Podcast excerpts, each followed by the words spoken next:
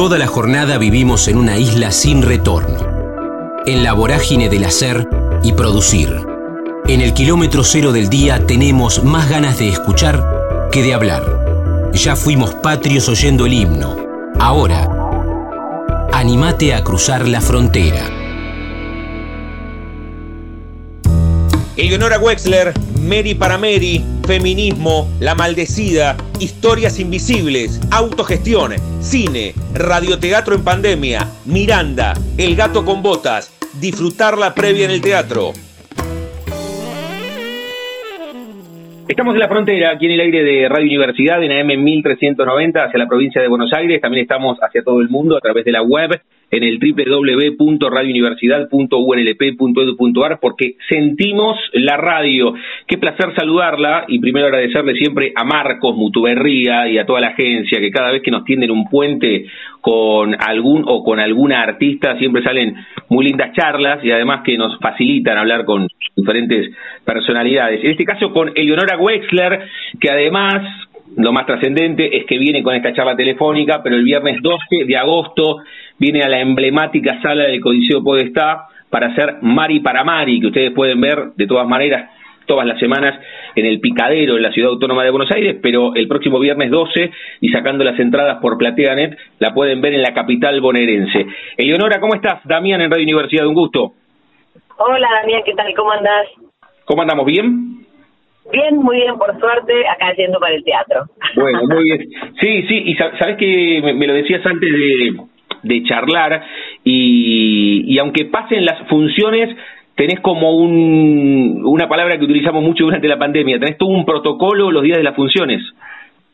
Bueno, es parte de, ¿no? El teatro tiene estas cosas que son, que, nada, para mí hay algo de, de placentero, que es la magia, que es el ritual, que es esta cosa de, de llegar al teatro tiempo antes, llego dos horas antes, eh, entonces nada, me preparo los mates, hago mi calentamiento con la voz, con, los, ejercicios de foniatría de mi foniatra hermosa, de Mercedes Bassi, eh, entonces hago esos ejercicios, relajo un poco el cuerpo, me maquillo, aunque es muy poquitito lo, lo que lleva, pero es lo que lleva el, personaje, eh, conecto con el escenario, repaso un poco la letra, aunque ya lo repasé un poco antes, eh, bueno, toda una, una, serie de, de, rituales que, que disfruto y que me encanta hacer antes de cada función.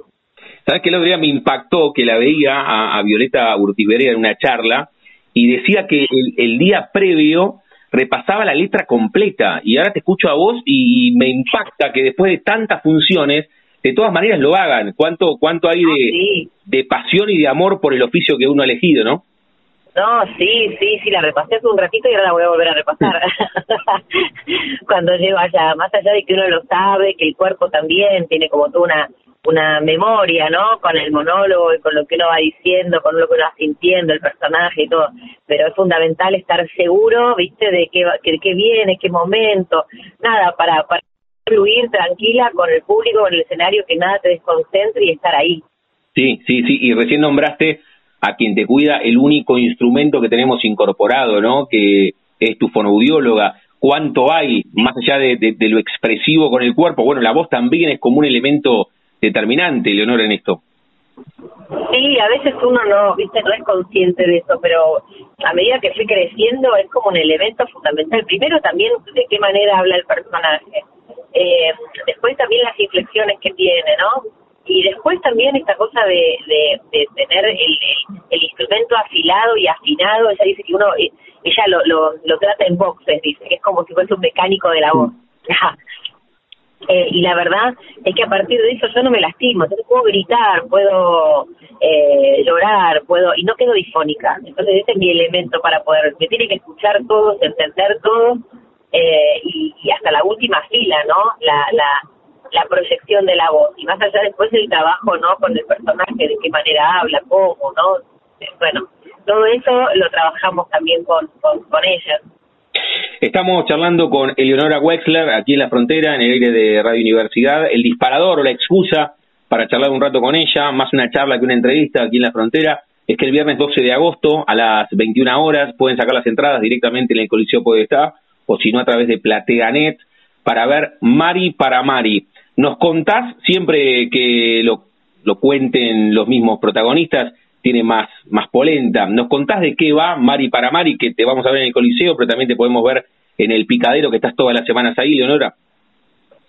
Bueno, Mary para Mary es la historia de Mary Wollstonecraft. Ella es eh, una inglesa, una filósofa, una, eh, una mujer avanzada, una educadora eh, del 1750 y pico, que muere en 1797.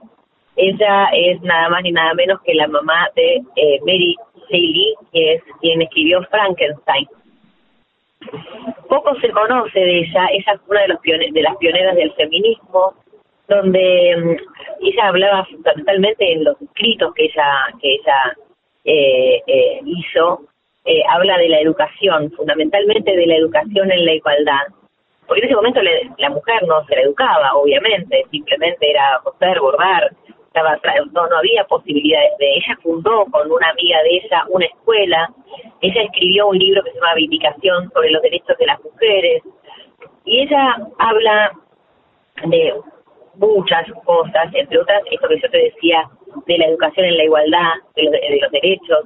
Habla de la que para una para que una pareja funcione tienen que ser más amigos que amantes que que ella le deja un legado a su hija y a un público que ella imagina que está en ese momento porque ella tiene fiebre corporal. Acaba de tener a su segunda hija, que es nada más ni menos que Mary, Mary Shelley, eh, tiene 10 días, ella tiene fiebre corporal, ella está eh, alucinando un poco con la fiebre mientras escribe su última novela.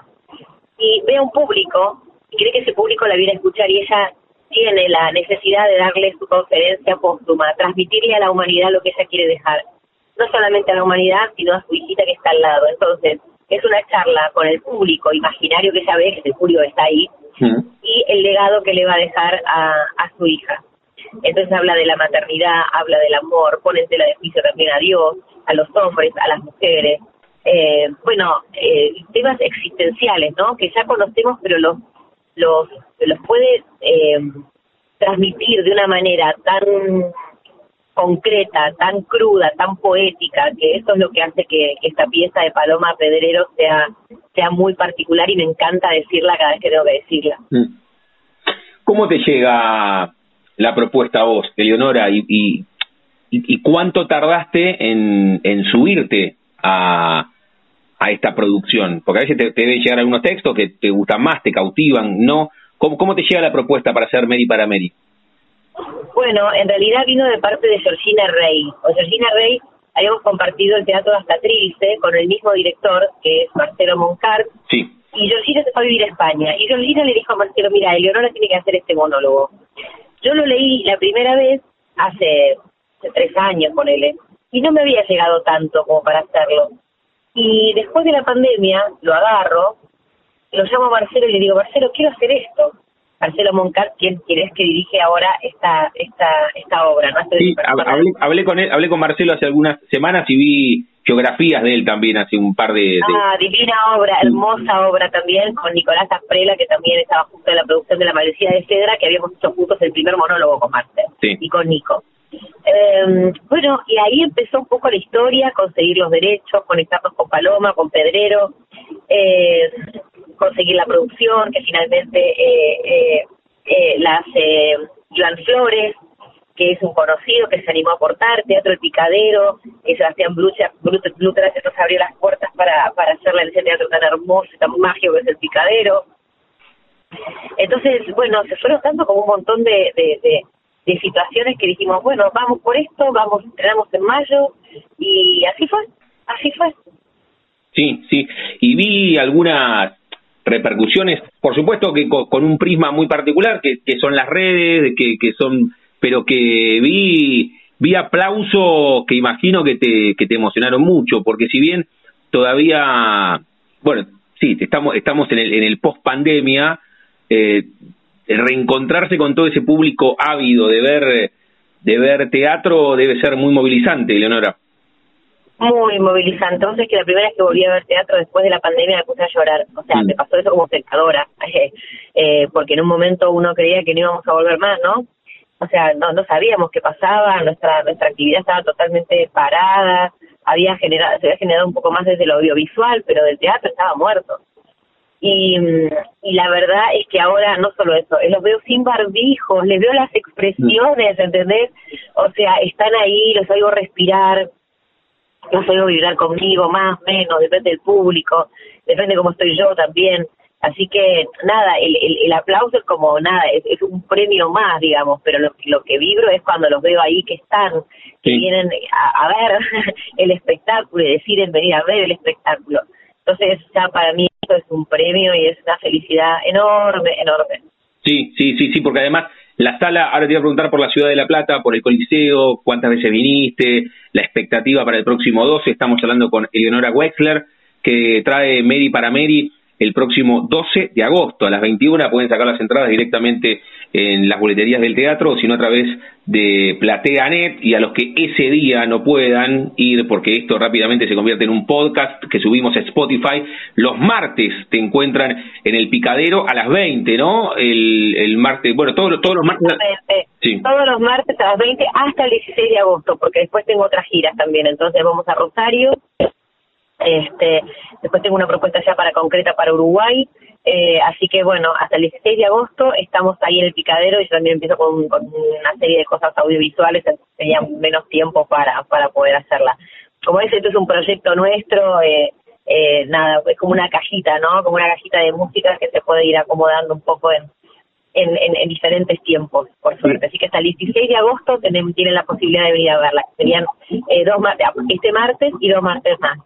Sí, sabes que la, dejé, ahí te pregunto por la ciudad de La Plata, pero lo dijiste y ahora recapitulo y, vuelvo. ¿Qué fuiste a ver como espectadora la primera vez? ¿Cuánto tiempo estuviste sin pisar un teatro? Vos como laburante del oficio y también como espectadora.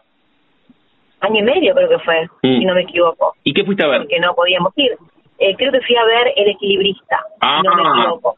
Aparte Entonces, ¿sabes qué? No, y encima qué obra, ¿entendés? O sea, imagínate que no, no paraba de llorar, no paré de llorar desde que empezó hasta que terminó, más allá del talento de Mauricio y la, belleza de esa obra que me conmovió.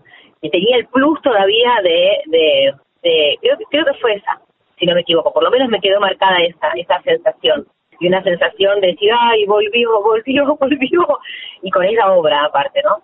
Sí, sí. Y, y, vos, bueno, para que eh, vamos al Coliseo y después te pregunto cómo fue toda esta etapa asiaga, entenebrecida de, de la pandemia y, que ustedes tenían los artistas un canal expresivo tabicado, que no podían justamente expresar su arte. Pero con la Ciudad de La Plata, ¿cuál, cuál es la, la ligazón? ¿El Coliseo con, con qué has venido? ¿Cuántas veces? ¿Qué te remite la Ciudad de La Plata? Poco, poco La Plata, he ido poco. Vos es que no me acuerdo la última obra que fui a hacer porque hice giras, pero no me acuerdo de haberla hecho en La Plata, porque con La Maldecida no fuimos a La Plata. No sé si fue Coq que hicimos lo último en la ciudad de La Plata, estoy hablando hace muchos años atrás. El Coliseo es una sala hermosa, bellísima, pero muy grande, ¿no? Entonces, eh, no sé qué están dando ahora, qué, qué, qué están, eh, qué, qué programación tienen. Y bueno, mira, venís, vos el venís vos el 12, estoy mirando ahora, ¿eh? Viene la, la cómica que está en el Caras y Caretas de Cartoon. Ah, maravilloso, maravilloso, maravilloso. estuvo hace un par de semanas, estuvo Imprenteros, que es espectacular. Ah, total.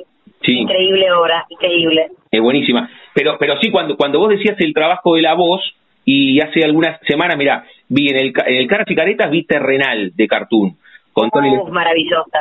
Y la, vi en el Coliseo y eh, el, trabajo de voces de, de Tony Lestingi, de Claudio Dapasano, de Martínez Bell es diferente y también lo, lo, pensaba con vos que el, la sala del picadero es, muy diferente a la del Coliseo con la voz. ¿Y el Coliseo cuántas localidades tiene? ¿Mil localidades? Sí, mil, mil siete, mil diez. Wow, bueno, vos imaginate que esta tiene 280. Claro.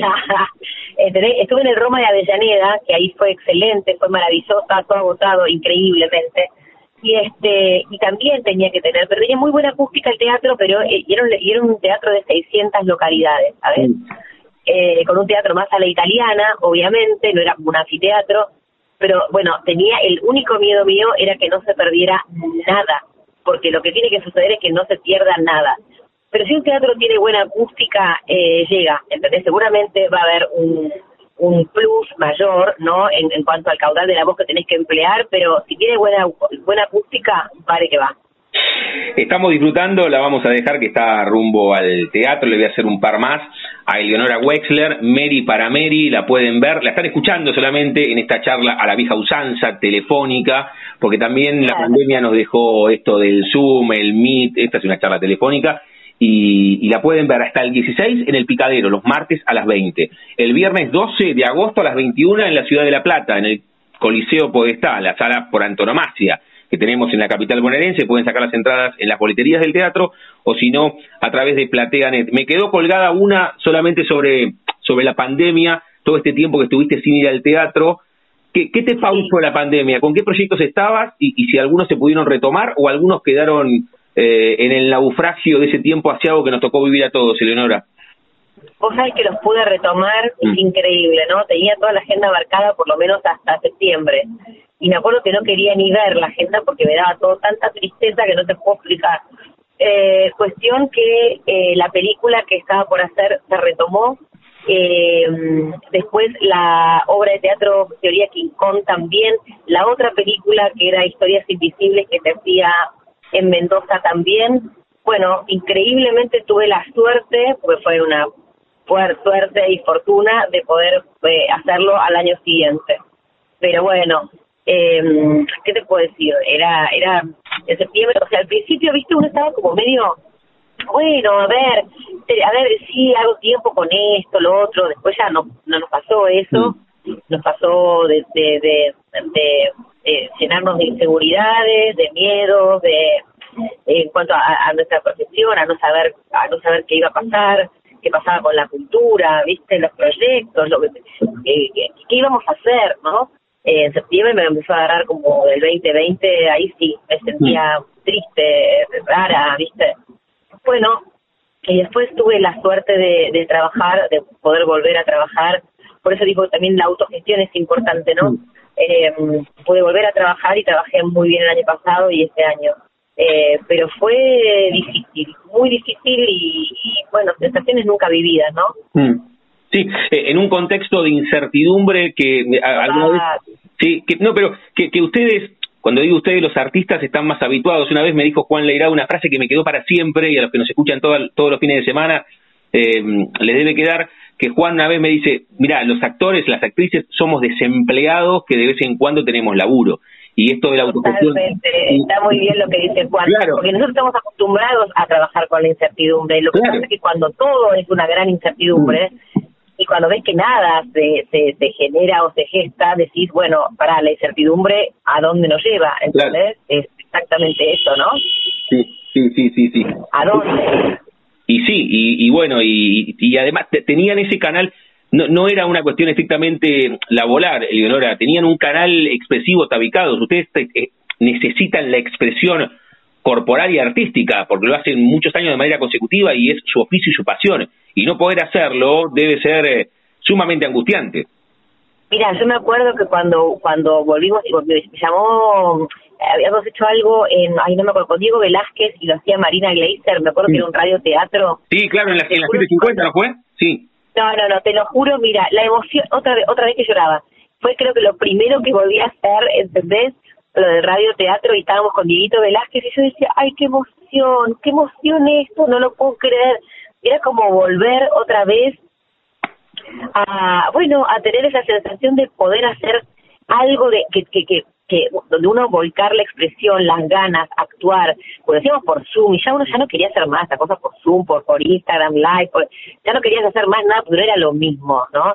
Eh, uno trataba de buscar diferentes canales para tratar de, pero nada era igual, nada era igual.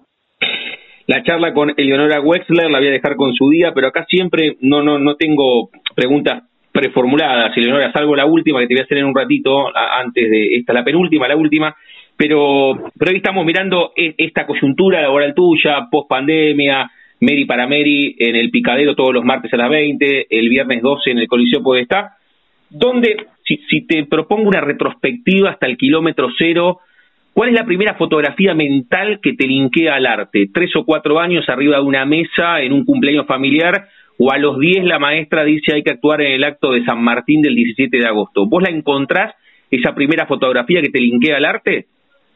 Sí, el gato con botas en el colegio Bernasconi. eh, me acuerdo entrando por el, por el, eh, entraba por eh, las butacas, mm. flash, eh, estoy hablando de flash, entraba por las butacas y este, y tipo soldadito, pero era el gato con botas, estaba disfrazada con unas medias negras eh, y una casaquita roja, mm. tenía la boquita pintada de gatito, bueno, esa es la imagen que tengo y tendría ahí seis años, con él. Qué buena, qué buena esa foto, espectacular. Así que agradezco que la, que la hayas compartido en esta charla. Y la última que te decía es que como el programa se llama La Frontera, yo a todas y a todos les pregunto si tienen un momento frontera en su vida, que no se refiere a un lugar geográfico, sino un momento rupturista, bisagra, decisivo, que puede ser desde lo personal o desde lo profesional. Ese gato con botas a los seis, el primer laburo remunerado cuando decidiste estar aquí en este universo artístico, alguna obra o algún papel muy puntual, algún viaje o tuviste apendicitis a los ocho y sentiste miedo por primera vez en tu vida. Un momento frontera, ¿puedes elegir? Ah, yo estoy, tengo tantos momentos frontera. a ver, el nacimiento de mi hija. Mm. Mi hija Miranda cuando nació algo bueno, tiene 18 ya, así que imagínate, pero te podría decir que fue un momento frontera de mi vida. Qué bueno. Por el primero que me vino, ¿eh? tengo millones, pero el primero que me vino. La charla con Eleonora Wexler aquí en la frontera en el aire de universidad. Eleonora, los martes en el picadero, pero invitás a los platenses, vos en primera persona que estén en, a los platenses, que tengo muchos amigos allá en La Plata y los invito a ver todos. Mary para Mary el viernes 12 de agosto a las 21 horas en el Coliseo Podestá. No se la pierdan, no se van a arrepentir. Eleonora, gracias por este rato, ¿eh? ahí nos vamos a ver en el Coliseo Podestá. Te mando un beso gigante. Un beso enorme y muchas gracias. Abrazo. Chau, chau. La Frontera con Damián Zárate. Sebastián Dubarbier, maestra de música en el jardín, música con la vieja, el Nacional, fútbol y exterior, Banfield con Dani Osvaldo, Guasones, El amor después del amor, Correr, Vuelvo a casa, Rompecabezas. Estamos en la frontera, aquí en el aire de Radio Universidad, en AM 1390, hacia la provincia de Buenos Aires. También estamos hacia todo el mundo a través de la web, en el www.radiouniversidad.unlp.edu.ar, porque sentimos la radio y cada una de nuestras historias las encuentran en nuestro canal o en nuestro lugar, en Spotify, que es la frontera Universidad. Un lugar donde creo que también tiene un lugar bastante interesante la charla que vamos a proponer ahora con Sebastián Dubarbier, que nos va a contar de la presentación del próximo 19 de agosto, ahora, este mes que transcurre en el Ópera, una muy linda sala aquí en la ciudad de La Plata. Seba, ¿cómo estás? Damián en la universidad, un gusto. ¿Cómo andas, Damián? ¿Todo bien? Bueno, muy bien, muy bien, muy bien. ¿Cómo, viene todo? Bien, acá trabajando, trabajando en esto, eh, en la música. Eh, soy nuevito, pero metiéndole a full. ¿Cuánto hace, Seba, que que te dedicaste o que te dedicas 100% a la música después de tu recorrido deportivo? ¿Cuánto hace que dijiste, che, me quedo acá?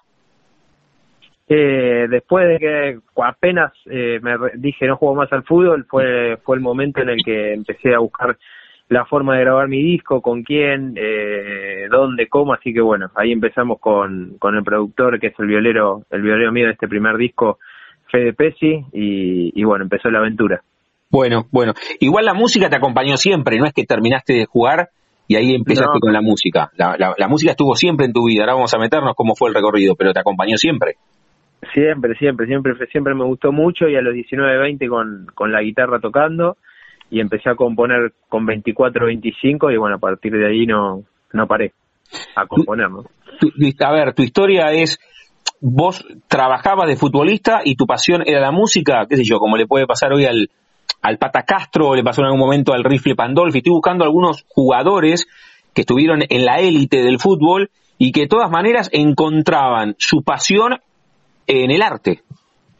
Sí, es como todo, como mismo el fútbol siempre mm. arranca como un hobby, va, va pasando el tiempo y, y bueno, uno, uno que, que tenía condiciones para el fútbol empezó, empezó a jugar y, y nada, llegué hasta donde llegué y ahora con la música lo mismo, me, me gustaba mucho, eh, me gusta mucho, le, le entregué mucho tiempo de mi vida mientras, mientras jugaba al fútbol, lo hacía medio a la par, eh, yo en la cabeza profesionalmente y bueno, ahora, ahora estoy eh, en esta situación mostrando mostrando todo lo que lo que hice y, bueno y todo lo que viene también. La música cómo nace. Estamos hablando con Sebastián Dubarbier que se está preparando para el próximo 19 de agosto. Se va a presentar en el Teatro Ópera con los amigos de la Medianera. Pueden sacar las entradas a través de la iPass. ¿A qué hora, Seba, se presentan? Y ocho, ocho y media abren las puertas, nueve tocamos nosotros y después los chicos. Bueno, espectacular. Eh, ¿Vos tenés, Seba, la, la primera fotografía mental que te linkea a la música, qué sé yo? Tres o cuatro años, un tío vino, te regaló una guitarrita, o había un instrumento en tu casa, o a los ocho la maestra dijo, hay que hacer de San Martín en el colegio, te subiste a un escenario y, y, cuando escuchaste, no sé, la marcha de San Lorenzo pasó algo adentro tuyo. ¿Cómo es que se mete la música en tu cuerpo? Y yo, desde que tengo algo de memoria en el jardín, mm. eh, llegaba al jardín y no me quería quedar con nadie, lloraba, lloraba, lloraba, sí. y con la única que me quedaba era con la profesora de música, con el, en el piano. Me tocaba el piano y me quedaba tranquilo ahí la, la señorita, que creo que se llamaba Marta, si no me confundo. Nada, me mata y... esto, o sea, eh, la, la, maestra de grado no te podía contener y vos te ibas con Marta, la profe de música. Sí, sí, sí, eso es el primer recuerdo de que, bueno, me gustaba la música, pero ya después que en, cuando me metí un poco en el rock, desde los seis años con, con El amor después del amor de Fito Páez, mm. eh, fue el primer disco que escuché y es el que me pegó y a partir de ahí, bueno, no, no paré de escuchar rock. ¿Y cómo, cómo saltás de, bueno, ahí contaste, la maestra en el jardín de infantes, el rock con el amor después del amor, y vos, ¿en qué momento vos empezás a hacer música directo con, con un instrumento? Sí, con 19, 20, ahí arranqué, arranqué con la guitarra. Pero, pre, no pero, pero, previamente, ¿no no tenías a, lo, a los 10, no sé, un micrófono y cantabas delante de un espejo? Nada, me gustaba sí. cantar, pero no era así, lo, siempre lo hacía. O sea, en su momento también cuando era chico, mi, mi tía toca el acordeón, mi, mm. mi otra tía era profesora de piano y, y, bueno, algo siempre tocaba con la guitarra, la tenía ahí, pero cuando me metí con todo fue a, a esa edad. Obviamente, siempre algún acorde antes tiraba o lo que sea, siempre jugaba, pero cuando me metí de lleno, de lleno, 19, 20 años. ¿Cómo fue ese ingreso? ¿Qué te compraste una guitarra? Porque, a ver, comparámelo pa para hacer las vidas paralelas. Vos cuando tenías 19, 20, ¿ya habías debutado en primero o todavía no? Eh, sí. Sí. A, a, los 20, fue a los 20 cuando estaba en el gimnasio. Bien. ¿Y, y ahí debu debutaste y al mismo tiempo que te compraste una guitarra? ¿Qué hiciste? No, la cuando cuando cuando me compré la guitarra fue al, cuando me voy a Limpo, eh, mm. porque ya me iba de casa, porque acá sí. tenía, y bueno, allá me compré la Washburn. Una Washburn, una acústica muy linda que todavía la tengo, eh, es mi primera guitarra y, y, bueno, a partir de ahí también soy medio coleccionista de guitarras. Ah, muy bueno eso, muy bueno. O sea que también la, la música, como tenés en la cabeza El amor después del amor de Fito Páez, diferentes momentos de la música también te acompañaron en diferentes momentos de tu carrera deportiva. Sí, sí, sí, sí, siempre, siempre, siempre me acompañaron. Eh, cuando me gustó mucho también la época que empecé en España, que, pude, pude abrir un poco el abanico del rock, eh, yendo a ver esas bandas, ¿no? M-Clan, Fito, y bueno, siempre ahí metido. Siempre, siempre supiste que no solamente era un hobby, sino que te gustaba de manera profesional. Cuando digo un hobby, debe haber un montón de, de deportistas, saco a los futbolistas, que, que tocan dos canciones y listo, queda ahí. ¿Vos sabías que te querías subir a los escenarios y hacerlo de manera profesional? Eh, cu cuando empecé a componer, ahí es como que digo, bueno, me lo tengo ganas de mostrar lo que hago, está bueno, la música se hace para compartir y, y, bueno, a partir de ahí fui como creciendo yo en la composición, en todos los sentidos, y bueno, de a los dos, tres, cuatro años de componer ya dije, sí, esto es lo que quiero hacer después de, de dejar el fútbol. Mm. ¿Cuál fue la, primer, eh, la primera canción, Seba, que compusiste? La primera canción que compuse se llama Correr. Eh, mm tengo un amigo allá, Pepe Manias, que, que bueno, creo que la subió en YouTube, es, es la primera canción que escribí. Él le puso la música porque me decía, vos escribí, que me gustaba a mí hacerla, eh, cantar canciones de otros y me gustaba esa historia. Eh, y bueno, ahí empecé con, con ese tema. ¿Y te encontrás cuando escuchás correr? O sea, está... No, no, no me gusta. Ahí está. Sí. La verdad que son Igual las quiero mucho a todas las canciones, las tengo ahí grabadas, las grabé con Pepe en su momento, pero bueno, eh, obviamente son los primeros pasos y, y, nada, no está mal, pero bueno, uno uno como fue mejorando sabe eh, los defectos que, tenía y que, quería mejorar, así que bueno, por ese sentido por ahí la encuentro media rara, pero las quiero mucho igual. Estamos hablando con Sebastián Dubarbier, aquí en la frontera, en el aire de Radio Universidad. El disparador, la excusa para charlar con Seba, es que el próximo 19 de agosto se va a presentar en el Teatro Ópera, aquí en la ciudad de La Plata. Pueden sacar las entradas a través de LivePass, se escribe LivePass, ahí encuentran las, las entradas. Como podemos encontrar tu recorrido futbolístico con los nombres de los equipos, Seba, recién te preguntaba por la primera canción, vos dijiste correr, no te encontrás ahí, no te gusta, es el kilómetro cero de tu vínculo profesional con la música. ¿Dónde sí te encontrás? ¿O cuál es la primera canción o el primer laburo que decís, che, acá está algo de lo que a mí me gusta cuando lo escuchás? ¿Cuál, cuál es ese laburo?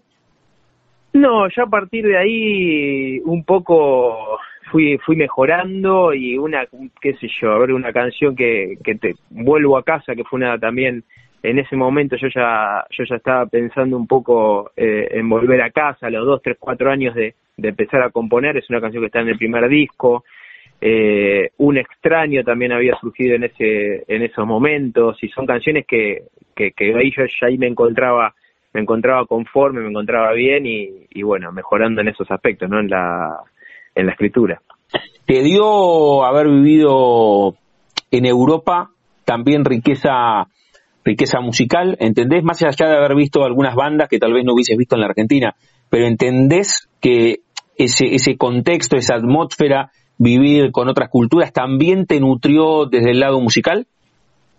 Sí, desde el lado musical o del lado más del lado de la composición, mm. las experiencias de vida, eso yo creo que es más inconsciente eh, lo tenés adentro, también eh, uno va uno va componiendo y tiene y tiene sus eh, los parámetros de, escuchar sus bandas de chiquito, las influencias y eso eso se lleva adentro, pero es totalmente inconsciente. Yo creo que, que hay muchas bandas ahí en en la composición o en la forma de, escribir que, que, están ahí, ¿no? Y, y, y cuando haces la retrospectiva, Seba, ¿sabes dónde nace la pasión por la música, porque contaste que cuando ibas al jardín, la, la maestra Marta te tranquilizaba porque estaba cerca de un piano, tocaba el piano, si no llorabas. Tiene que ver con, con una casa muy melómana, tiene que ver con, bueno, contaste algo de tu tía, pero, pero ¿se escuchaba mucha música en tu casa? Mi vieja nos levantaba todos los días con música. Ah. Para bailar. Eh, muy alegre y, y, eso, viste, no, no, no se olvida, se tiene ahí muy presente porque la verdad que siempre te levantabas con una sonrisa, de ahí empieza la música seguramente y, y bueno, siempre, siempre en, la, en, en nuestra casa siempre hay un lugarcito para, para la música y para las fiestas. Muy bien, muy bien, muy bien. ¿Y vos ibas al colegio a la mañana o a la tarde? Y estuve siempre a la mañana primaria, después en la secundaria parte de la tarde, parte de la mañana iba al Nacional, después me pasé al Carmen, Sí. Ahí, por, después rondando por todos lados con el fútbol, ¿viste? Esa sí. No, no, porque te levantaba, si, si ibas a la mañana pensaba, nos, levantaba toda la, toda la primaria, todo eso hicimos a la mañana y ya en la secundaria ya la, a, la, a la tarde, los primeros dos años, pero igualmente, cuando me levantaba, me levantaba con música, sea a la tarde, a la mañana. qué bien, qué bien, qué bueno. La charla con Sebastián Dubarbier, aquí en la frontera, en el aire de Radio Universidad, mostrando su música hace un tiempo ya. El próximo 19 de agosto se presenta en el Teatro Ópera. Pueden sacar las entradas a través de la IPAS. Lo decía en el comienzo, Seba, ¿cómo te llevas con las, con las plataformas donde se sube lo que ustedes maquetan, proyectan, después muestran? ¿Cómo te llevas con, con Spotify? ¿Cómo te llevas con YouTube? Con tu propia música y también al consumir música. ¿Cómo te llevas? la verdad que es espectacular tener esas plataformas para, para mostrar, para subir. Eh, escucho muchísima música, aparte es una, con los algoritmos y, y, los aleatorios que te ponen ahí está, está muy bueno, porque escuchas cosas que por ahí no, no escucharías. Y después para, para el tema moder, modernización de la música y todo, yo soy medio retrógrada en ese sentido, me gusta el disco, me gusta... Mm me gusta ir a en, mi época se iban y se compraban los discos y era y era algo muy lindo. La verdad que eh, eso se extraña o lo extraño y, y, el físico ya lo voy a sacar también eh, para tenerlo viste sí en, en CD o en vinilo No, en CD y en vinilo estoy viendo porque, bueno, hay que ver qué, qué opciones hay, pero por lo, por lo pronto en CD. Porque, si no me equivoco, tal vez vos lo tengas más claro, creo que en el 2020 o en el 2021 se habían vendido más vinilos que CD. Después de un, par de décadas eh, había sucedido eso, ¿no? Porque ya casi que no hay lugares donde reproducir discos. CDs, digo, CD. Sí, CD no. Yo creo que a, partir del 20, como dijiste vos, este año también se habrán vendido más vinilos que, que CDs. Pero bueno, eh, yo en casa acá CD no puedo poner, tengo vinilo para poner, así que ahí está la, la realidad. Pero igual a mí siempre el CD me gustó y el vinilo lo tengo tengo ganas de hacerlo y, bueno ya seguramente lo haga. Claro porque vos sos, vos sos más pendejo vos vos llegaste a comprarte disco de vinilo no no no no. Claro. No llegué no llegué ya había pasado la época claro, pero, pero, sí pero sí sí o sea el amor después del amor o después no sé circo o euforia para seguir una línea de tiempo de Fito vos lo debes haber tenido en, en CD ibas con tu guita y te lo comprabas eh, sí, pero igual cuando tenía seis años, lo había escuchado del vecino, me acuerdo, y yo en esa época eh, no compraba nada de CD ni nada, pero eh, no me acuerdo si era cassette o, CD, la verdad, mm. en esa época. ¿Te, ¿Te, acordás los primeros discos que vos que vos compraste? No sé, juntabas guita de un cumpleaños o fuiste con, con tu familia y compraste? Mira, comprábamos también en los trenes los compilados de los redondos, eh, compramos ese, ese, tipo de cosas. Después yo compré el primer CD así original, el, el primero de Guasones. Ah, mira, mira. Y, y, el, y el tema del fútbol, ¿qué te abrió como puertas? Te, te, posibilitó también achicar algunas distancias con algunos artistas, qué sé yo, los chicos de Guasones, ¿los conoces? ¿Tuviste la chance de conocerlo a Fito? ¿Te abrió el fútbol algunas puertas? No, no, no, no. Yo también soy medio eh, cerrado para esas cosas o tímido y igualmente el, el batero el batero nuestro es eh, dueño de Mirífico donde grabamos el disco ahí en allá Guasones lo conocía a Mati Sorokin y ahora Mati me está haciendo la producción de me está haciendo la producción del disco nuevo estamos laburando a fin de agosto ya nos metemos en estudio grabamos Álvaro Villagra mezclará y, bueno capaz que para el año que viene ya sale seguramente muy bueno.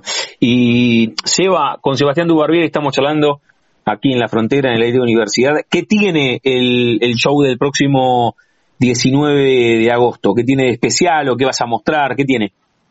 De especial tiene que, que me invitó un amigo a tocar el turco, que lo conozco desde que tengo no sé qué edad, eh, hace muchos, muchos años, y voy a tocar con, eh, me invitó a tocar en, su show antes para, para abrir, y nada, una alegría compartir compartir la música con, con ellos, que te inviten, que te den una mano ahí para, para mostrar el material. Es una banda que tiene 20 años, eh, ya tienen 20 años ellos, así que agradecidos de, de poder estar ahí, ¿no? Eh, es, eso es lo que, lo que tiene lindo, compartir. Y después va a sonar el primer disco, a, a mostrarlo, ahí a defenderlo a, full, que estamos súper contentos con el material como, como lo elaboramos. ¿Dónde, ¿Dónde lo encontramos ese disco? ¿En todas las plataformas? ¿Cómo lo buscamos?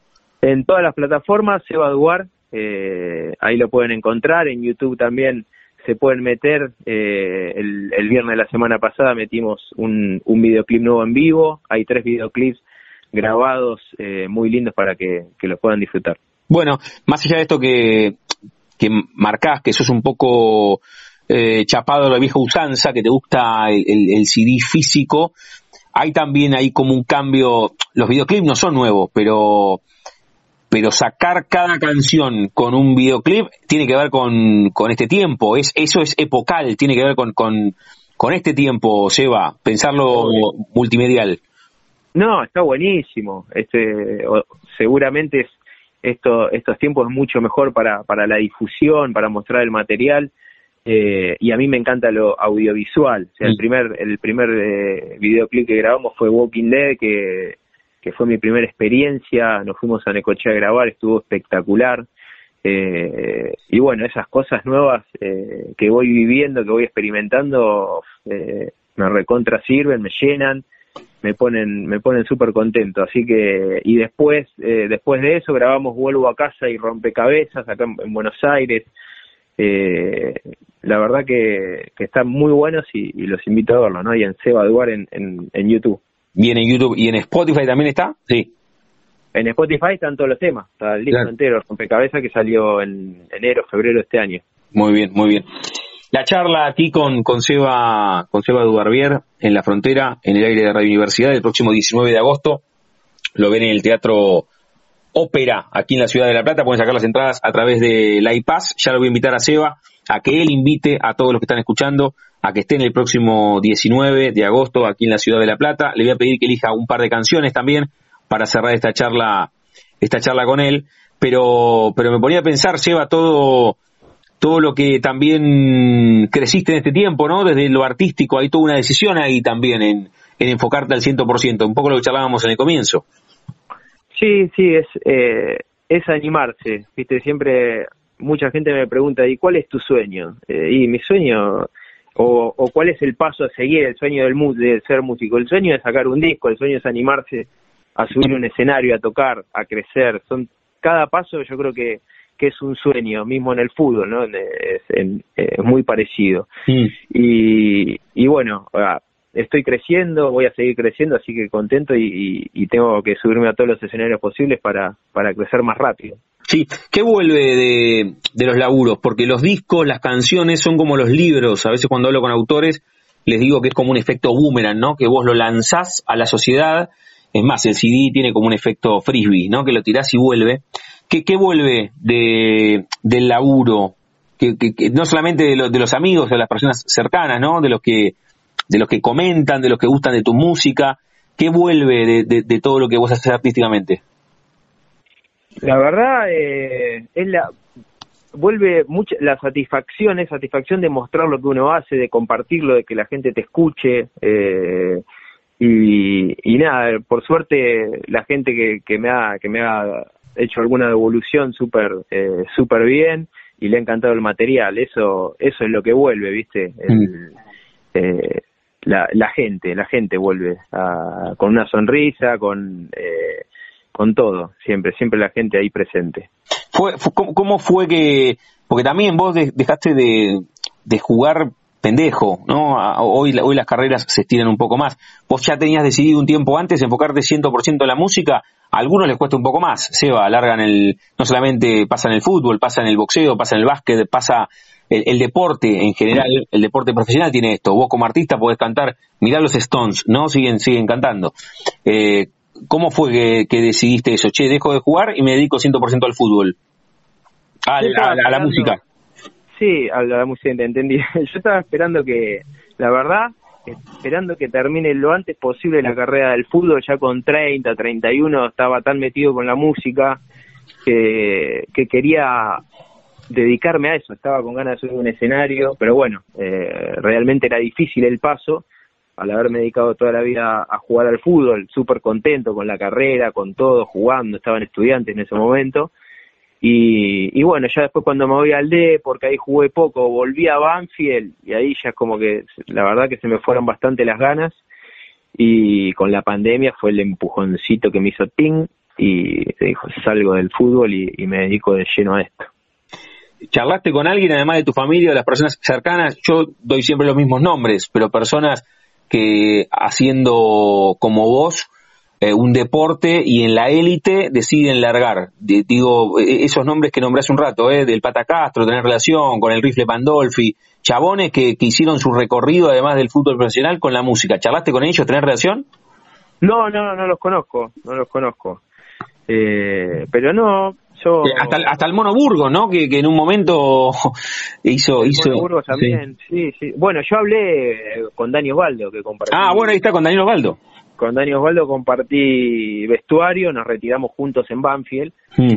que él se había retirado ya antes, pero cuando volvió, volví a Banfield y compartimos ahí un montón. Y sí, charlábamos, charlábamos. Eh, igualmente yo era algo que no lo sufría, era algo que eh, tenía ganas que pase lo antes posible. Entonces, el cambio ese y la y la decisión de dejar eh, una vida atrás, porque es una vida para, para los futbolistas eh, el ir a entrenar todos los días y acostumbrarse a eso, es difícil, pero a mí no me, la verdad que no me costó casi nada, te diría. Qué bien, qué bien. La charla con Seba Dubarbier aquí en la frontera, en el aire de Radio Universidad. Seba, ¿invitás a los que están escuchando a que estén el próximo 19? Contales de qué va la presentación.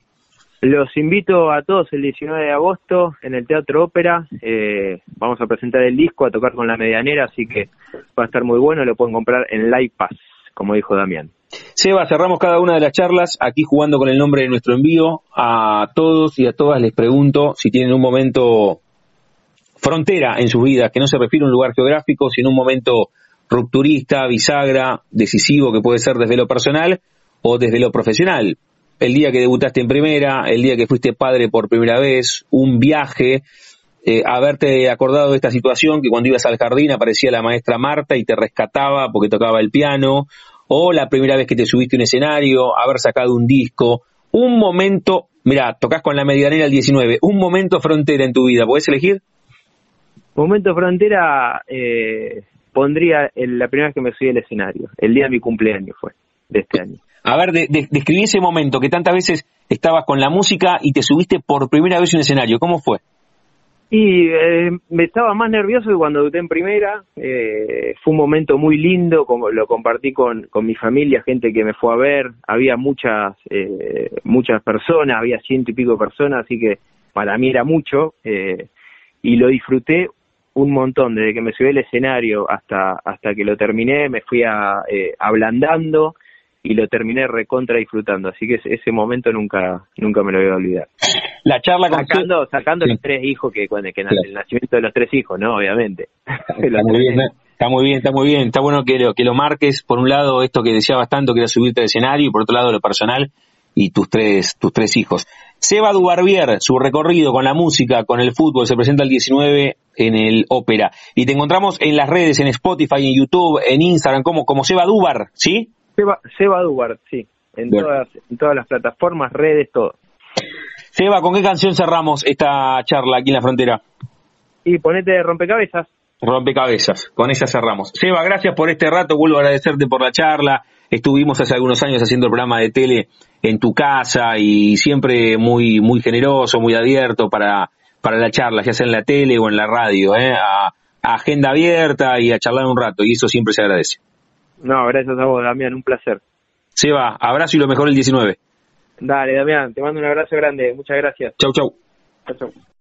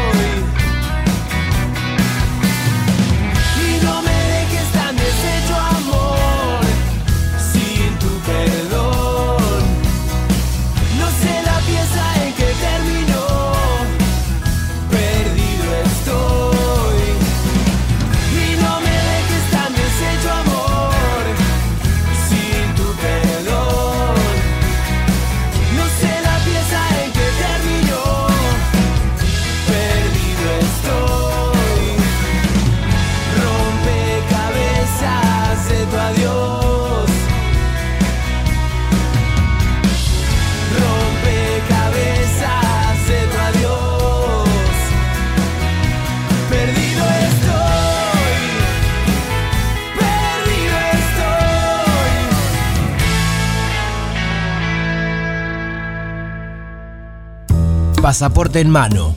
Noctámbulos con la radio abajo de la almohada. Equilibristas entre el ayer y la ilusión de mañana. Somos La Frontera. Idea y conducción, Damián Zárate. Idea y colaboraciones, Julián Álvarez. Producción de notas, Puma Gaspari. Edición y postproducción, Juan de Vega. Idea sonora, voz y edición, Diego Carrera. Voz artística, Pablo Dupuy.